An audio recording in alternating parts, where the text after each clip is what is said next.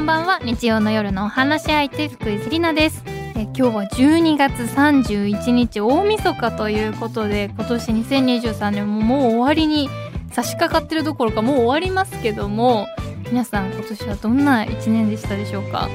今年本当にいろんなねゲストさんに出会えたしもういろんなお話を伺って価値観もどんどん広がっていったのでえ来年はどんな人が来てくれるんだろうって今からとっても楽しみに思っているところであります。そして加えて原口さん。はい。今年1年はどんな年でしたか？はい。今年1年はですね、まあ、48歳のおじさんの1年聞いても何にも面白くないと思いますけど。何もない1年、ね、面白くなくないよ。はい。もう本当に。この年になるともう本当にね1年が本当に体感10分ぐらい。やばすぎ。さっきじゃん。本当にそうなんですよなってみたらわかりますから、えじゃあこ今年1年の中であ一番思い出に残ってるなっていうの何ですか？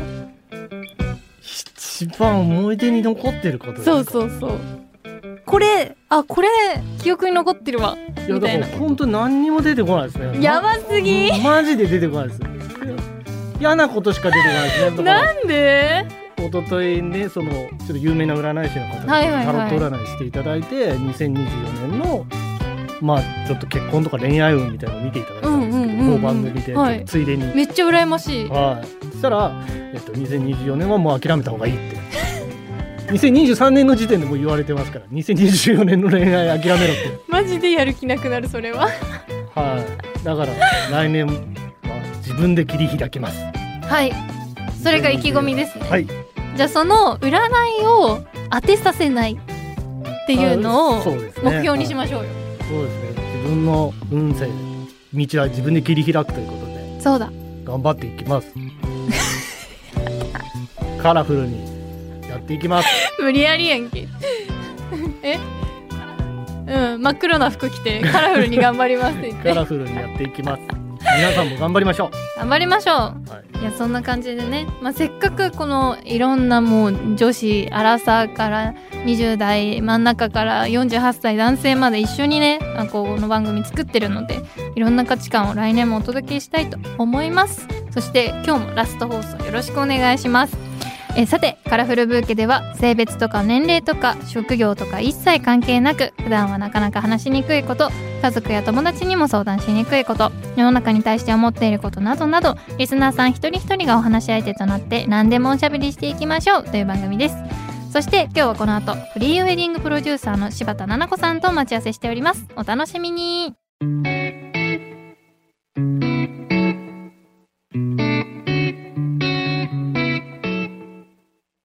子さんは実はお会いするのが初めてじゃないんですよねそうなんです。あの前回の私のお家で開催したなんかお寿司パーティースージーさんとかが開催してくれたお寿司パーティーがあったんですけどその時にクーゼスの田中さんと一緒に来ていただいてお家でねお酒を飲んだんですよね。本当楽しい夜でしたね。なかなか帰らず。そうなんですよ みんなでねめっちゃ楽しく飲んでで我が家のルームツアーもしてそう一つずかずか上がって 全部紹介してもらって。いや私がもう来て来てって感じだったんですけど今日奈々子さんに来ていただいたらもうマジでファッションが素敵いや嬉しいです。本当に可愛いですし今日カラフルブーケなのでぶあのお花を。それで来て来てくれたんですか？いや後で気づきました。なんだよ。あのごめっちゃ。感動したのに。いやでも自分も、あこれ絶対言おうと思ったけどあごめんなさい。正直に言うと後で気づきました。後で気づいたんですね、、はい。やでも逆にミラクルがすごい、はい。で今日ゆりちゃんが履いてるスカートとちょっとお揃い気味。ででしかもあのアウターがね革で一緒で。そうブラックの革で着てくださったんですけど 私もブラックの革じゃなくてあれなんかシンクロしてるやん。今日はまさにフィットしてましたね。そう本当にもう今日はめっちゃもう出だしからフィットしてるのでたくさんお話を聞きながら、えー、とリスナーの皆さんにお届けしたいと思います。よろしくお願いいたします。お願いします。さあ改めまして文化放送秋田放送新潟放送をお聞きの皆さんこんばんは。福井セリナがお送りしています。カラフルブーケ。今夜のお話し相手はフリーウェディングプロデューサーの柴田奈々子さんです。よろしくお願いいたします。よろしくお願いします。では改めて奈々子さんのプロフィールを簡単にご紹介させていただきます。2015年から3年間ゲストハウスウェディングにてプランナーとして70組以上の結婚式を担当し多くの幸せな瞬間に立ち会った奈々子さんです。その後もっと自由にもっとお二人に寄り添ったオリジナルな結婚式を作りたいという思いに突き動かされオリジナルウェディング博を運営する株式会社スペさんに入社。え提案から結婚式の当日まで完全オリジナルな結婚式を手掛け2020年からはブランドマネージャーに就任されています。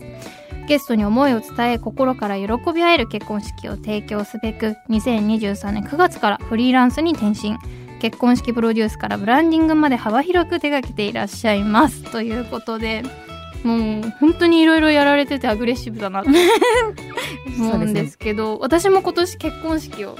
はあやらせていただいて本当にもう申し訳なくなるぐらいもうプロデューサーさんにはもう迷惑をかけて。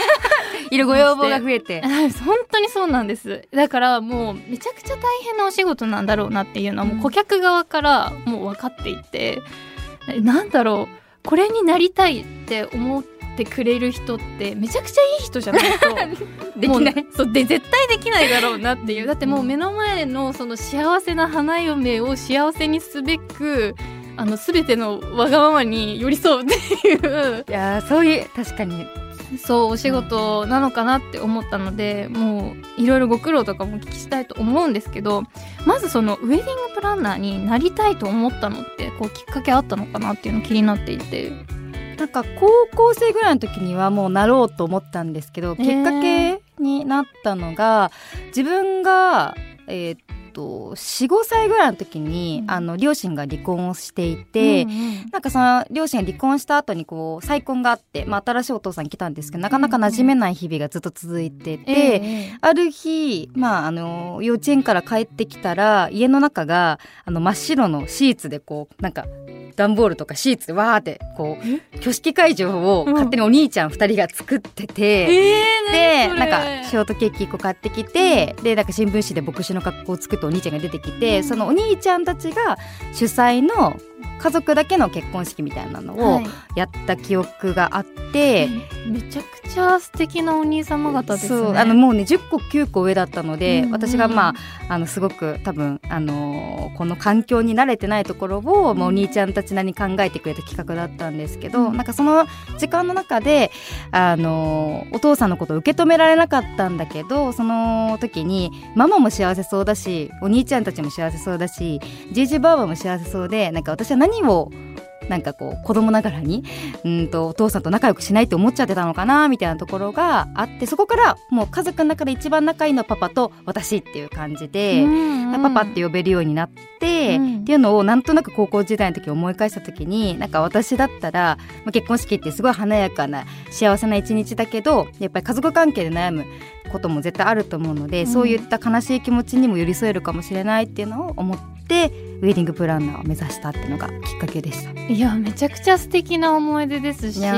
なんかこう結婚式ってねいろんな形があるってそれこそ私も最近になって知ったというか今まではもうこうチャペルがあってザ結婚式のイメージが、そうね、そうそう。そういうものしか知らなかったんです、はい。そのいろんな形があるっていうのを知らなくってだからそういう家族だけとかこう自分たちだけの結婚式みたいなのを組み立てられるんだっていうことにすごく今年感動した年でもあって、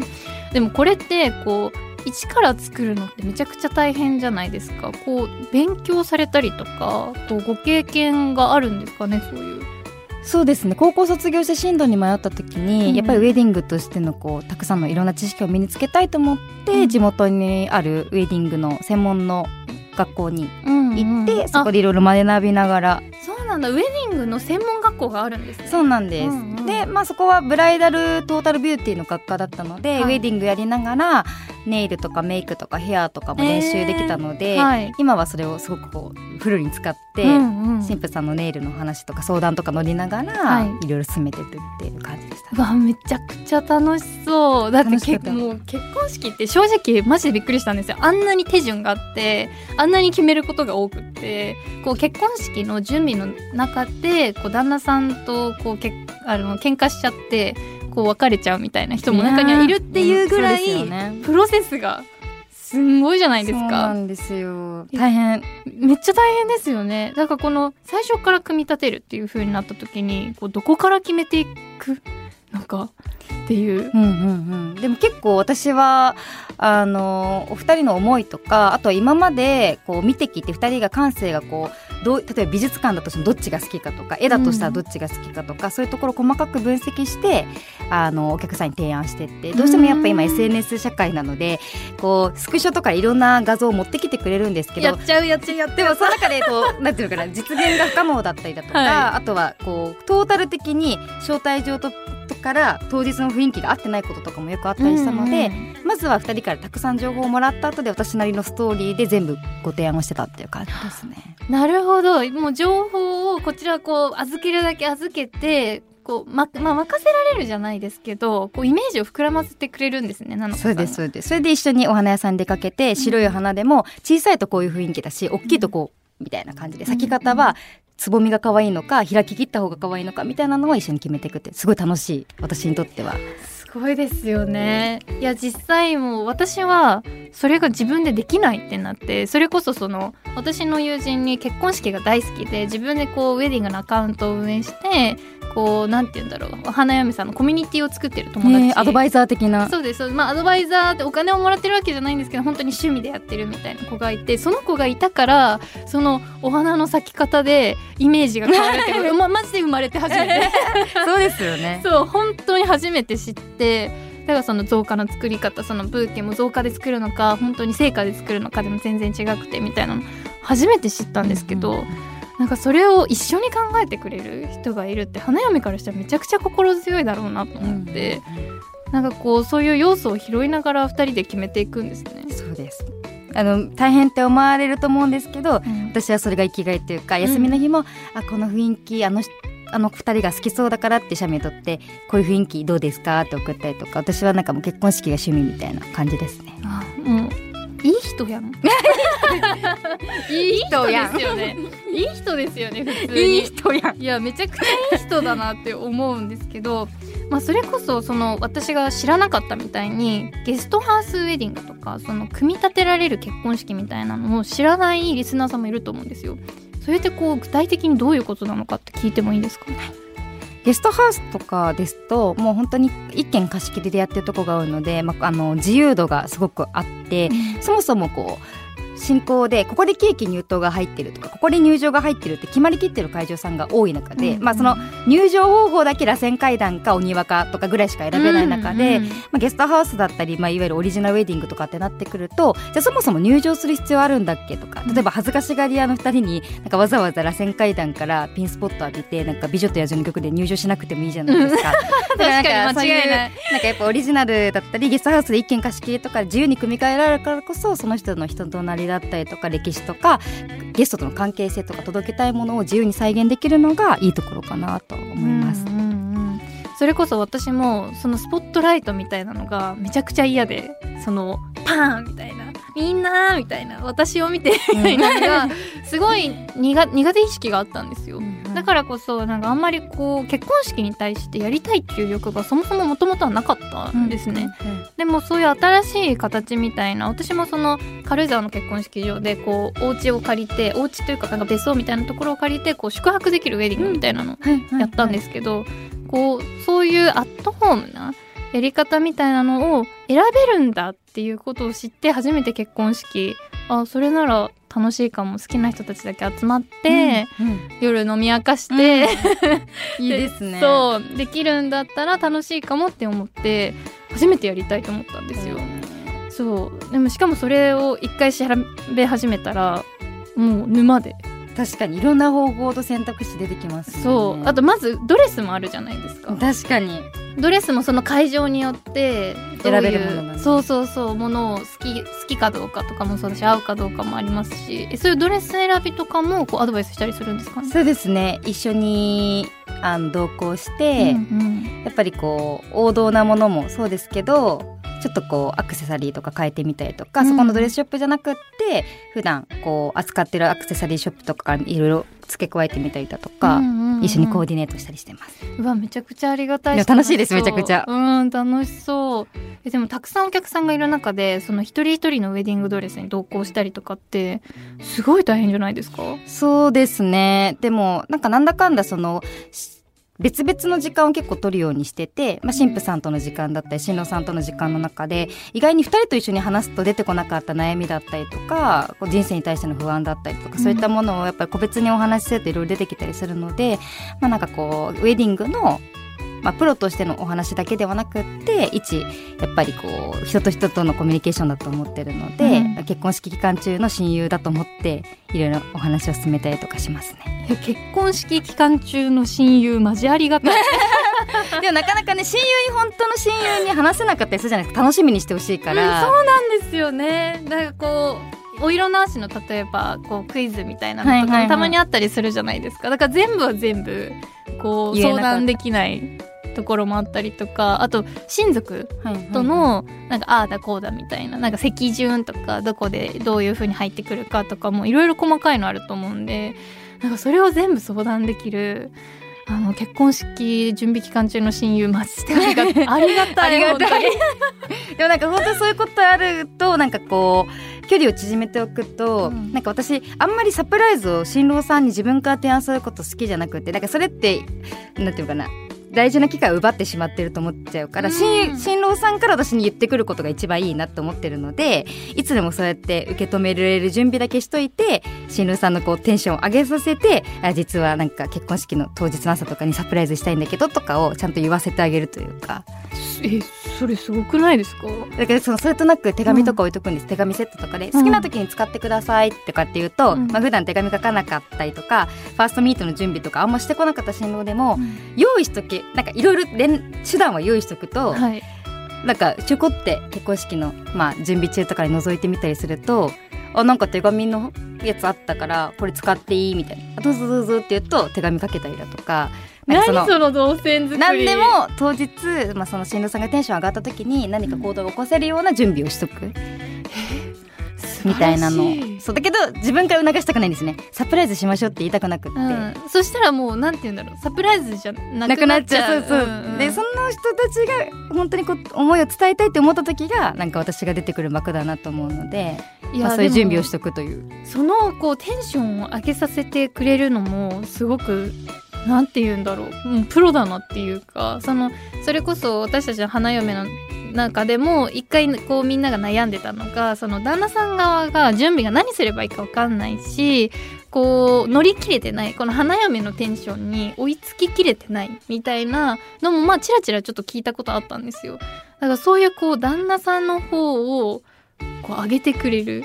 ってめちゃくちゃ助かるし。そうですね。確かに男性の気持ちにね、うん、100%だからもう私はカメラマンをあえて男性にしたりとか、うん、その夫婦のバランスとか状況を見てデザイナーを男性にすることによって私たちはワイワイ盛り上がる。で男性同士はやっぱ男性だから分かるよねみたいなところがあったりするので、うんうん、結構それでチームを組んだりします。2人のバランスで。テンションが上がるようなチームを。そうなんだ、まあ、やっぱり確かに旦那さんの方も共感できたりとか、うん、その不安な気持ちだったりとか、まあ、不満もきっとあるでしょうし聞いてくれる人がいるとやっぱ変わってくるんですかね？変わってきますね全然。当日の雰囲気とかが。うわ私あのこのラジオであの結婚式前めっちゃぐちぐち言ってましたよね。すごいラジオってそういう風に使えるんですね。そういう風に言ってましたね。あの公共の電波を使ってすごいぐちぐち言ってて。そうですね。でもまあでもあのー、彼に届いてないことだけ祈って。そうですね。ななんならちょっと届けと届けて逆にちょっと聞いてくれるぐらいの。すごいですね。でも強気な。そう強気に言ってたんですけどでもいざ終わってみたら結婚式ほどいいものってない。そうなるのがね結婚式の魔法なのでね。頑張っただけね、ね、頑張って準備した分だけ、うん、当日ゲストの笑顔で帰ってくるっていうのがね、うん、幸せですよね。本当にそうでした。いやもうもっとねあの魅力をお伝えしたいので この後まだまだお話伺いたいと思いますがここで、えーと、ななこさんからのリクエスト曲をお届けしたいと思います。どんな曲をリクエストしていただいたんでしょうか？えっ、ー、とナッシングマンさんの幸せの順番という曲で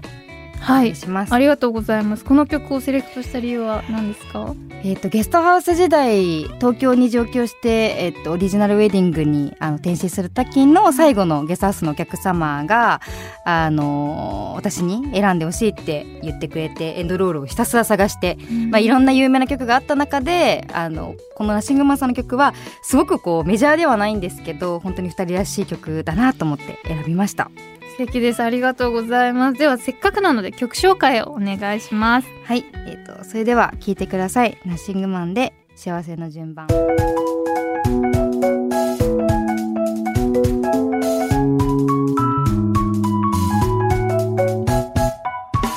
井セリナがお届けしていますカラフルブーケ引き続きフリーウェディングプロデューサーの柴田奈々子さんとおしゃべりしていきます。よろしくお願いいたします。よろしくお願いします。えー現在フリーウェディングプロデューサーとして大活躍されている柴田奈々子さんですがこうやっぱりその結婚式の流れを決めていくにあたってやっぱりこう段階とかこうはい。どこから着手するかとか、まあ、いろんな選択肢があると思うんですけど、はい。こう基本的に結婚式のプランニングっていうのはどこからスタートしていくんですか？えー、と通常だと多分会場があってそこにご案内することが多いと思うんですけど、私は全国対応しているのもいろんなところでやってるのもあってまずは2人と人生をこう紐解いていくヒアリングっていうの大体4時間ぐらいのものを一つやってから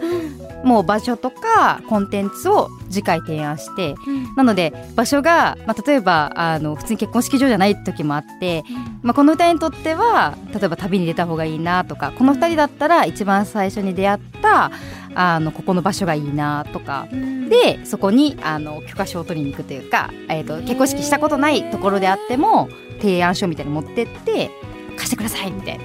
感じで、えー意外と泥臭いんですけど。まあ、聞きたいことがいっぱいあるその まずよ4時間4時間ヒアリングするっていうのはそれこそそのけ私も結婚式経験しましたけどその人生について紐解かれる時間はなかったです。あ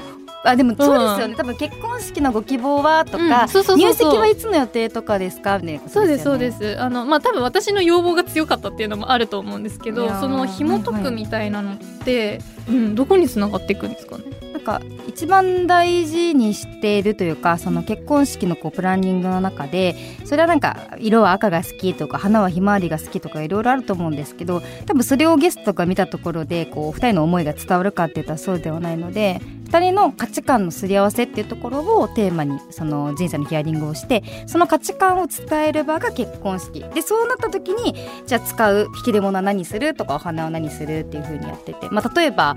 うんとヴィンテージ品が好きなお二人がいて、えー、とその二人が福島出身とあの北海道出身で福島出身の方はあの震災を経験されていて家族がバラバラになった経験があってであの北海道の神父さんの方はお母さんもがんで亡くされていて新しいお母さんが来たけど馴染めなかったみたいなこう自分たちのこう傷がある。うん。けどその傷をお互い話したのがきっかけで恋愛に発展したお二人だったので。2人がその人生のその、まあ、弱さとか強さも全部ひっくるめて愛着を持って人生を生きていくみたいな価値観を定義して、それを表現するコンセプトとしてヴィンテージライフで挙式の高砂が2人の今まで大事にしてきたものだけで作るっていう服とか靴とかっていうのをやったことがあってやっぱそういう2人の人生を紐解いてた時になんで2人って出会って好きになれたんだっけっていう価値観が絶対紐解かれる瞬間があって、なんかそういったところを通さないと私も自信を持って2人のための結婚式2人にしかできない結婚式は提案できないからその4時間で。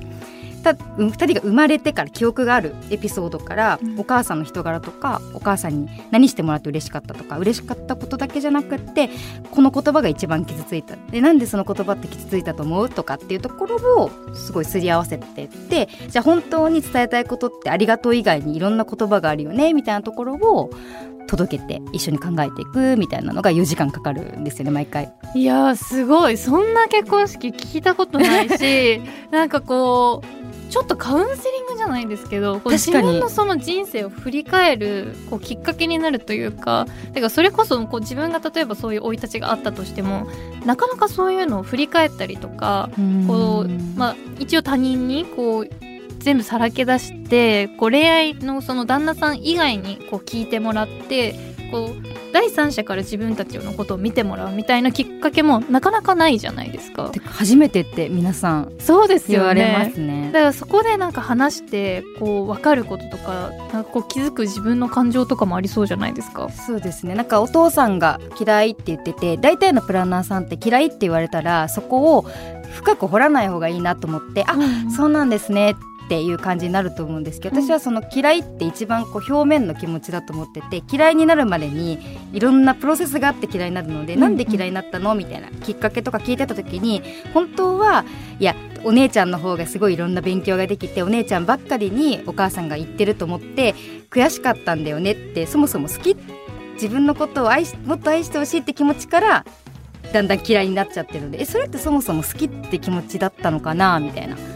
ってなったりとかその時のお母さんの状況ってどんな感じだったって言ってその神父さんをお母さんのお母さんから見たその時代のお母さんの忙しさとかお姉ちゃんに対する気持ちとかから一緒に考えてみて視点を変えてってなると意外とヒアリング終わった時になんかお母さんのことを苦手って思ってたけど本当に伝えたかったのはありがとうかもみたいな。変わってたりして。だから結構私の中で新郎新婦が最初に言った言葉はあえて信じないというか本当にそこにその気持ちなのかっていうのはちゃんと確認してから進めるようにはしてますね。いやーめちゃくちゃかっこいいですしなんかそのもうなんていうのただその嫌いで終わってあお母さんとそんなに話さないでこう楽しく終われてよかったっていう、まあ、結婚式はもしかしたらあるかもしれないですけどこうちゃんと向き合えるっていうか向き合える本当にいい機会家族のための結婚式に本当の意味でなってるんだなっていうのがこういろんなバックグラウンドがある人こそなんかこの結婚式ぜひやってほしいなってそうすごく思っちゃうんですけどいやなんかこのこうプランニングしていく上でそこまでこう深く考えるようになったこう理由というかなかなかこんなに向き合ってくれるプランナーさんっていないと思うんですよ。ここまでやってこう自分たちのこの今まで大切にしてきたものでやるみたいなこういう発想とかってどこから生まれてきたんですかね？なんか今思えば私昔からあの加藤ミリアの歌詞とかを紙に書いてこの時ってどういうストーリーだったかを友達に解説するのがすごい好きでそれ何それ 待でこれ多分なんかそれ何それなんか別れてる話なんだよ。うんでここで彼女がメールを送ったからこの文章だと思うんだよね。でその23時50分はこの年その日付を超えて返信返ってこない彼女のことを言っててみたいなのを多分考えるのすごい好きなんですよね。もうしかも加藤ミリアなのがツボなんですけどめっちゃ好きだった。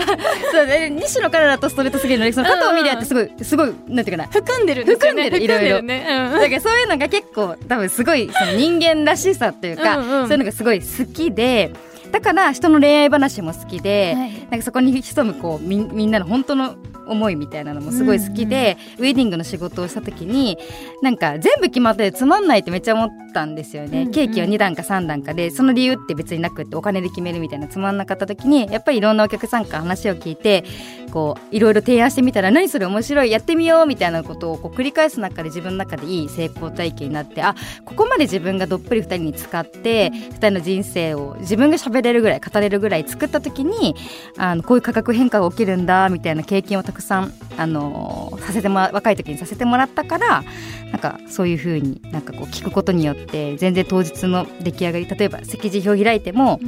うん、この人があ神父さんの大親友って言ってた人だとかあこの人が新郎さんと新婦さんをつなげるキューピッドだってもうよあだ名で呼べるぐらい席次表を覚えてたら当日進行表を見なくてもその人と2人で写真撮ってあげようとか、あ新郎さんが唯一家族の中でもおばあちゃんが大好きって言ってたおばあちゃんが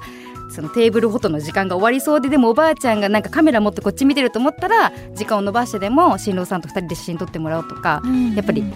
そこで自分が知れることによっての当日の感動体験の具合が変わるなっていうのが結構大きな感じだったかなと。いやもう結婚式を挙げる側からしてもこういうこう一個一個のこの配慮みたいなのって本当身に染みて感じるんですよね。その経験したからこそ分かるんですけどあここはもっとこうしてほしかったなとかちょっとニュアンス違ったんだよなとかもちろんありますしなんかそういうのを全部把握してくれてる交友関係の深さとか浅さまで見てくれてるのっていやもう本当にすごいなと思いますしうん。なんかさっきこう許可証を取りに行くって言ってたじゃないですか、だからそのさらさら地と言いますか。その結婚式場じゃないところでもその結婚式の場所を建てることができるそうです。あのだからもう会場とかじゃなくって、うん。そもそもなんか牧場とかの時もあったんですよ。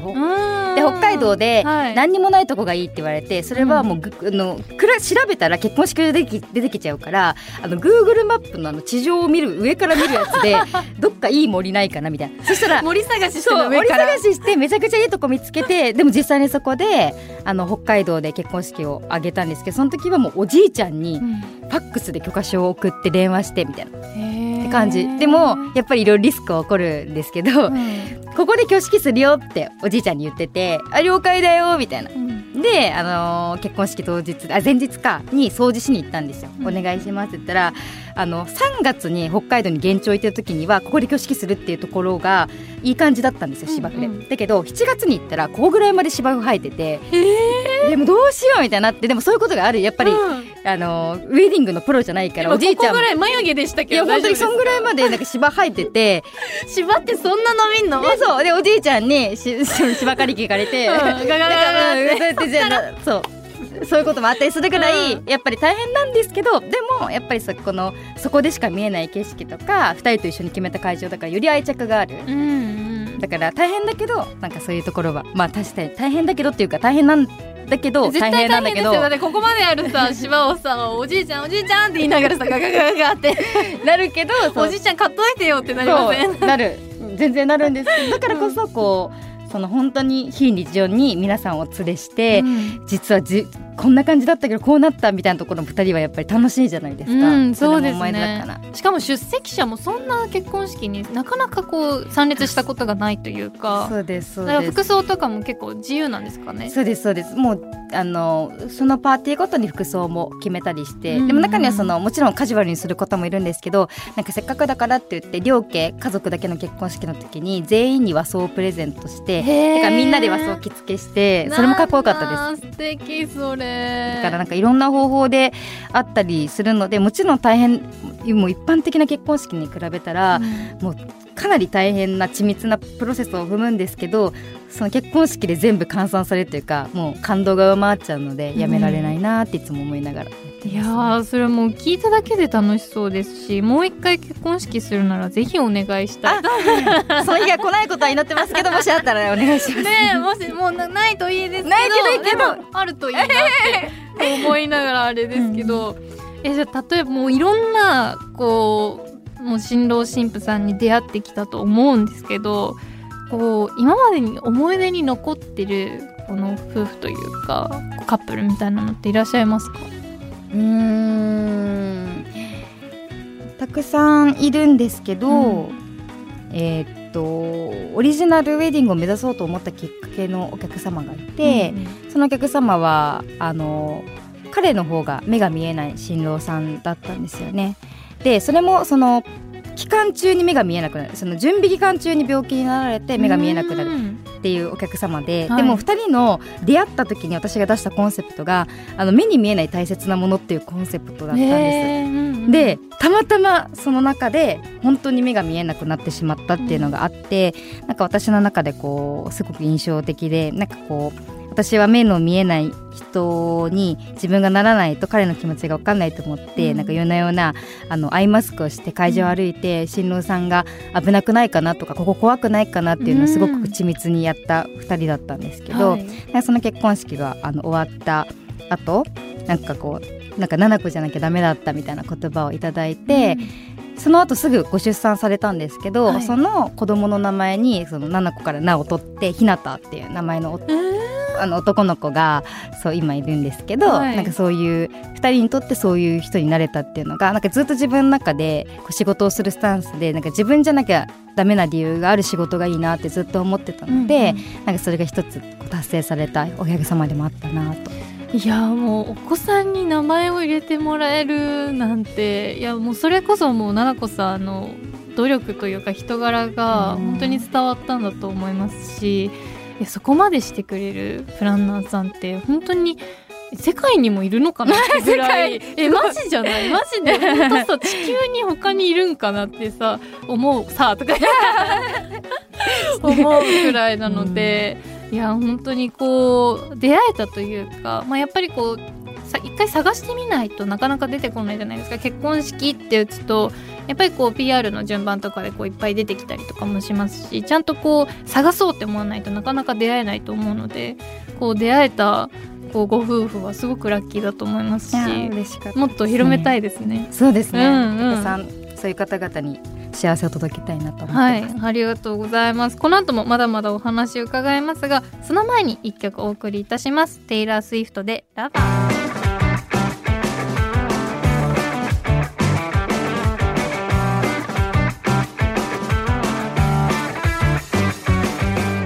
文化放送、秋田放送、新潟放送をお聞きの皆さんの週末にちょっとした彩りを福井セリナがお届けしていますカラフルブーケフリーウェディングプロデューサーの柴田奈々子さんとおしゃべりしていきます。よろしくお願いいたします。お願いします。えさて奈々子さんは2021年にこの番組にもゲスト出演してくれたえ女性の体に合うメンズライクなスーツブランドクーゼスの田中社長と今一緒に LGBTQ+ の方に向けたウェディングサービスクーゼスウェディングをスタートさせたそうなんですがあのこれはこうどういう経緯でお二人は一緒にやろうというふうになったんですかね？えっと、ずっと私もあの LGBTQ のウェディングに関しては、うん。あのちゃんと作ってみたいなっていうのがあった中で、うん。あのお互いのあの上司がつながっていることもあって、うん。じゃあウェディング一緒に考えてみるっていうのが田中さんとの出会いでした。うーんそうだったんですね。いや実は今日田中さんがね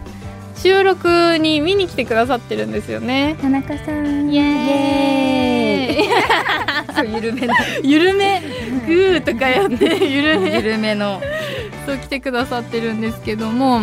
いやその上司さんがつながっていたっていうことでもうすごくこう、まあ、ここの番組に出ていただいたのもそうですしこう世間が狭いなってね本いうのは当ですね。本当に感じるんですけどもでこのサービスの内容っていうのはそもそもどういうふうになっているのかってお伺いしてもよろしいですか？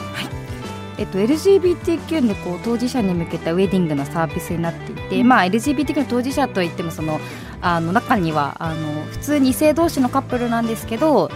ただシンプルにドレスが着たいわけではなくって女性がスーツ着たいとかいろんなあのそういったこう装いに対して、まあ、ネガティブな思いを抱えたお客様とかもいらっしゃったりとかしてます。うんうんうんありがとうございます。いやこのこのサービスってこうすごくこう、まあ、今のこう、まあ、流行じゃないですけど、まあ、皆さんここの番組に来てくださった方もこう同性カップルの中ですごい結婚式のことについて悩まれていたりとかそもそも結婚のことについて悩まれたりっていうあのカップルの方もたくさんいらっしゃるんですけどこう向き合っていてこう難しい部分とかそういうのってありますかね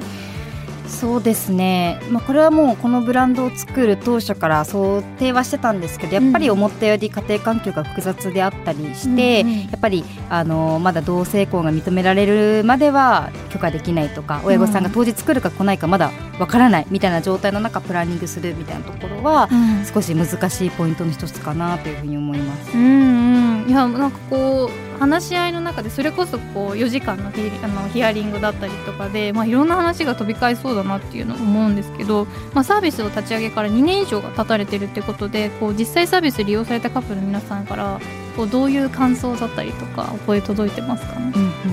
なんか自分たちがまさか結婚式できると思ってなかったから、うんうん。その日を迎えられたことが嬉しいし同性婚をまあ今は法令化されてるわけではないけどこの日があったからそういったまだ見えないこのゴールまでの日々をたなんかこう2人で乗り越えられてるみたいな、うん。そういったお守りみたいにしてくださる方があの多くてそれが嬉しいなと思ってます。いやそうですよね。実際私もあの、まあ、それこそ私は当事者とかではないですけどあの6月に、まあ、私今年入籍をして、まあ、結婚式あ去年6月に入籍をして今年結婚式だったんですけど入籍しただけじゃ結婚してるっていう実感が全く湧かなかったんですよ、普通にこう同棲もしてましたしこう紙を提出しただけでまああの大きな意味はもちろんあるんですけど生活は全く変わらなくてこう本当に結婚したのかなみたいな本当に実感が湧かなかったけど結婚式をしたことであ私たち結婚したんだって家族になったんだって、こう自分たちの仲いい人たちとあと自分たちの家族を呼んでその会を開いたことですごく実感が湧いてきてなんかやっぱり結婚式ってすごく大きな立ち位置にあるんだなっていうのをその時すごく感じていてですね、やっぱりこの結婚式っていうのをたくさん見てきた奈々子さんからするといろんなことを感じ取れると思うんですけどこうサービス通じて奈々子さんがこう学んだこととか得たものみたいなのってありますか？そうですね。なんかあの同性カップルさんからあのたくさん学ばせていただいたことはあのあるんですけど、その中でもやっぱりそのそれぞれにこう幸せの価値観があってその幸せの価値観のもと結婚式を作ることってすごく重要だなというふうに思ってて、うん、まあ、さっき人生の話を聞いて、まあ、家族のことだったり聞きますよと言ったんですけどやっぱり同性カップルさんを聞いてやっぱり結婚式だけで解決しないことももちろんあったりする中で、うん、じゃあ結婚式ってゴールが決まってるところに向けてどうやって一緒に歩むかっていうのって本当人それぞれなんですよね。うん、でやっぱりあのそこの選択肢を選ばないとするならプランでもう決まってるものを売った方が早いとは思うんですけど、やっぱりその人たちに本当に意味のある日にするにはそのプロセスを通ざるを得ないので、うん、なんかやっぱりこう確実に一個一個2人と向き合っていくことの大切さっていうのは、うん、あのたくさんのカップルさんから教えていただいたことになりますね。うんうん、いや本当にそうだと思います。なんかこうなんて言うんだろういろんなお話を聞いていく中でぶつかることも多かったと思うんですけどまあこう素敵なこう結婚式がある中でこう感じている課題感だったりこれからこういうことができるんじゃないかみたいなそういうのもありますどうしても今こう LGBTQ フレンドリーと掲げてる会場さんはありつつも、うん、どうやって対応したらいいかまだうんと経験だったりスキルだったり知識があのまだ間に合ってない状態。なので、うん、なんか名ばかりのなんてそういった LGBTQ フレンドリーですって言ってるだけみたいなでそういうところで傷ついたカップルさんが結婚式は私たちはしてはならないものだと感じてしまうのがすごい多いなというふうに思っているなんですね。なのでただ LGBTQ フレンドリーですって、うん、掲げてるだけではなくって実際に当事者のカップルさんからちゃんとヒアリングをしたりとか何をされたら傷つくのかとかっていうところをきちんとそのブランドさんごとに勉強する機会っていうのは、まあ、とっても必要だなっていうふうに思いますし、うん、それは LGBTQ 問わず本当に一組一組のカップルにとっていいものなのかっていう目線でもっと業界自体が、うん、と進んでいくと私はいいなというふうに思ってます。うんうん、ありがとうございます。ちなみにその私自身もそのこう同性カップルだったり LGBTQ の方たちが結婚式する上でこうどういうところが障害になってこう上げられなくなっちゃうのかとかどういうポイントで傷ついちゃうのかっていうのをすごく知っておきたいなって思うんですけど。